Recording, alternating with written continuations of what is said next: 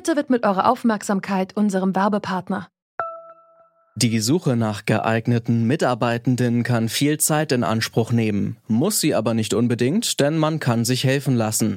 Zum Beispiel mit den Premium-Stellenanzeigen von Indeed, denn damit wird eure Stellenanzeige in der Suche sichtbarer und Bewerberinnen und Bewerber werden schneller auf euch aufmerksam. Indeed schenkt euch jetzt 75 Euro Startguthaben für eure Premium-Stellenanzeigen. Klickt dazu auf den Link in den Show Notes. Es gelten die AGB.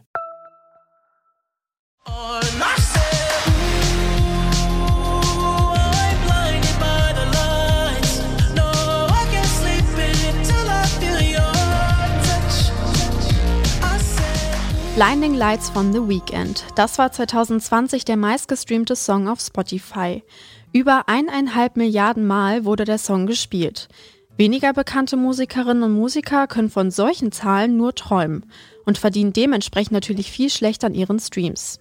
Wir fragen deshalb heute, wie können auch unbekanntere Musikerinnen und Musiker vom Musikstreaming leben? Es ist Freitag, der 11. Dezember 2020. Mein Name ist Lena Jansen. Hallo.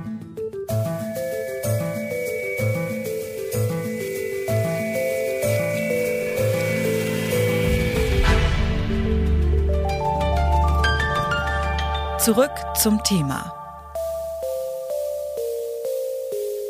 0,0082 Cent. So viel verdienen Musikschaffende pro Stream auf Spotify.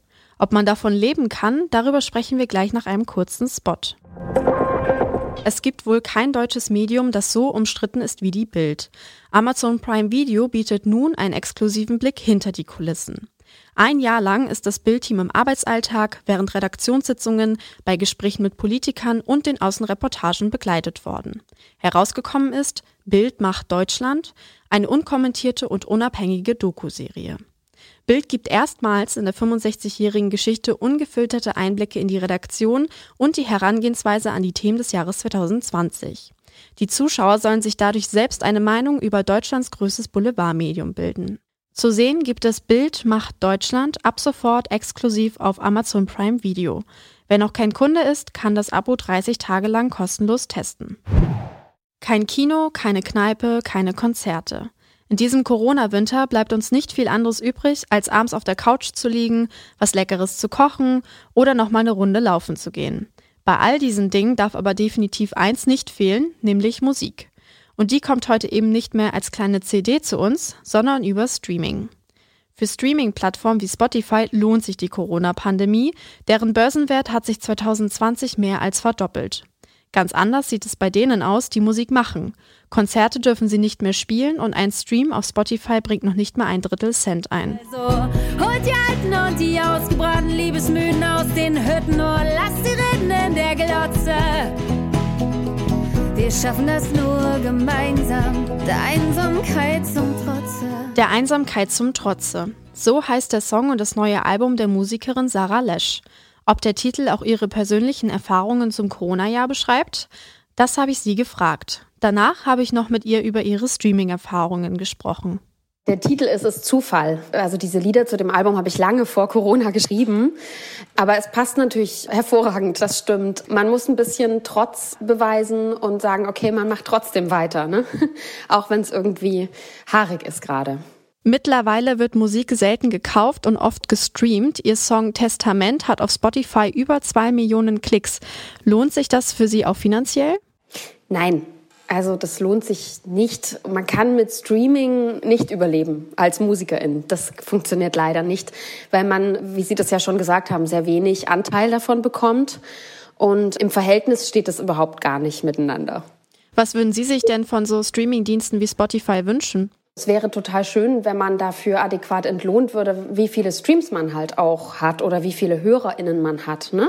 Also wenn es irgendwie in einem einigermaßen ein Verhältnis zu dem steht, was man dafür gearbeitet hat, um diese Kunst auch zu kreieren, ja. Und ähm, wie das genau umsetzbar ist, damit kenne ich mich nicht gut aus, aber ich bin der Meinung, dass es das bestimmt einen Weg gäbe, wenn man denn wollte. Sie mussten die meisten Konzerte dieses Jahr absagen. Stattdessen haben sie für ihre Fans Konzerte gestreamt. Sind die denn bereit für Online-Konzerte zu bezahlen? Genau, richtig. Also wir haben dieses Jahr schon zwei Streamings gemacht und beim ersten Stream, der war direkt im ersten Lockdown, da war die Spendenbereitschaft der Leute sehr, sehr hoch. Also es waren auch viele Leute, die zugeschaut haben, teilweise auch kleine Spendenbeträge, aber halt vier Menschen.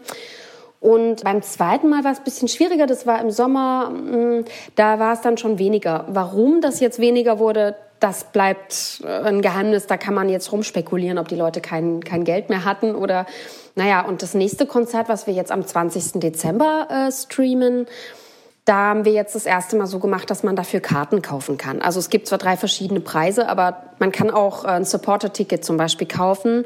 Und ja, ich meine, das bringt so viel ein wie vielleicht ein normales Konzert. Ne? Also es ersetzt halt eine Konzertgage. Es ersetzt keine Tour leider. Dennoch ist es zumindest eine Möglichkeit, trotz der wideren Umstände, dass man mit seinen Fans in Kontakt treten kann ne? und irgendwie auch seine Arbeit weitermachen kann. Seit Anfang November testet Spotify ein neues Feature. Musikschaffende können einige ihrer Songs im Spotify-Algorithmus pushen, damit sie in wichtigen Playlists landen. Dafür behält Spotify mehr Geld pro Stream ein. Profitieren sollen davon vor allem weniger bekannte Künstlerinnen und Künstler. Bringt's was? Jörg Heidemann ist Geschäftsführer des Verband unabhängiger Musikunternehmerinnen.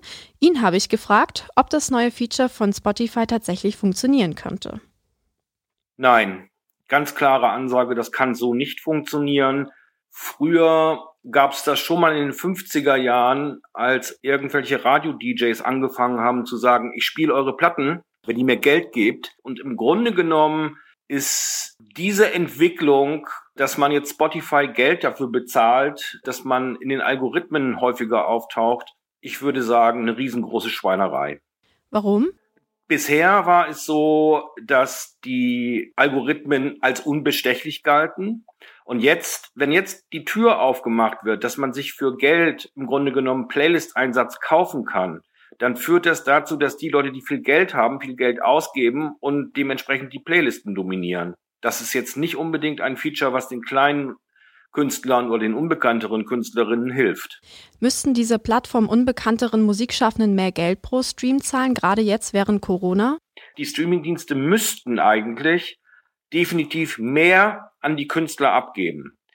Das werden sie aber nicht tun, weil sie alle nach wie vor eher rote Zahlen schreiben und überhaupt noch nicht funktionieren. Wenn man sich Spotify anguckt als Geschäftsmodell, die verlieren von Monat zu Monat, verlieren die Geld.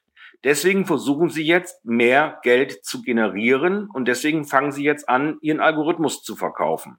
Aber wenn die Streamingdienste den Künstlern in Krisenzeiten helfen wollen würden, dann könnten sie zum Beispiel nicht nur dreimonatlich oder halbjährlich auszahlen, sondern sie könnten monatlich auszahlen. Das würde zum Beispiel schon mal helfen. Wenn es jetzt darum geht, dass die Künstlerinnen, die unbekannteren Künstler mehr gefeatured werden sollen, dann würde ich mir wünschen, dass der Algorithmus anders programmiert wird, dass mehr menschlicher Irrsinn da reinkommt, mehr Kreativität. Denn der Algorithmus spielt mir ja immer nur das vor, was ich sowieso schon gut fand. Wie wäre es denn, wenn man diese 30 Sekunden Clickrate verändern würde? Denn jetzt werden immer mehr Stücke produziert, wo alles in den ersten 30 Sekunden stattfinden muss, weil das die Zeitschwelle ist, die darüber entscheidet, ob ein Track überhaupt abgerechnet wird. Was ist mit langen Tracks? Warum gibt es nicht mehrere Klickpunkte? Warum verbessert man nicht die eine Situation der Künstlerin damit, dass die Abo-Gebühren erhöht werden? Warum wird das nicht gemacht? Warum kann ich nicht nach Metadaten suchen, wie Label etc. pp? All das wäre relativ einfach umzusetzen und das würde schneller und mehr Geld in den Kreislauf pushen und auch eher die jüngeren Bands mehr Möglichkeiten geben, entdeckt zu werden.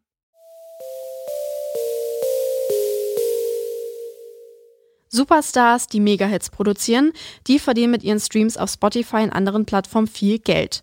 Doch die meisten Musikschaffenden können von ihren Streams nicht leben.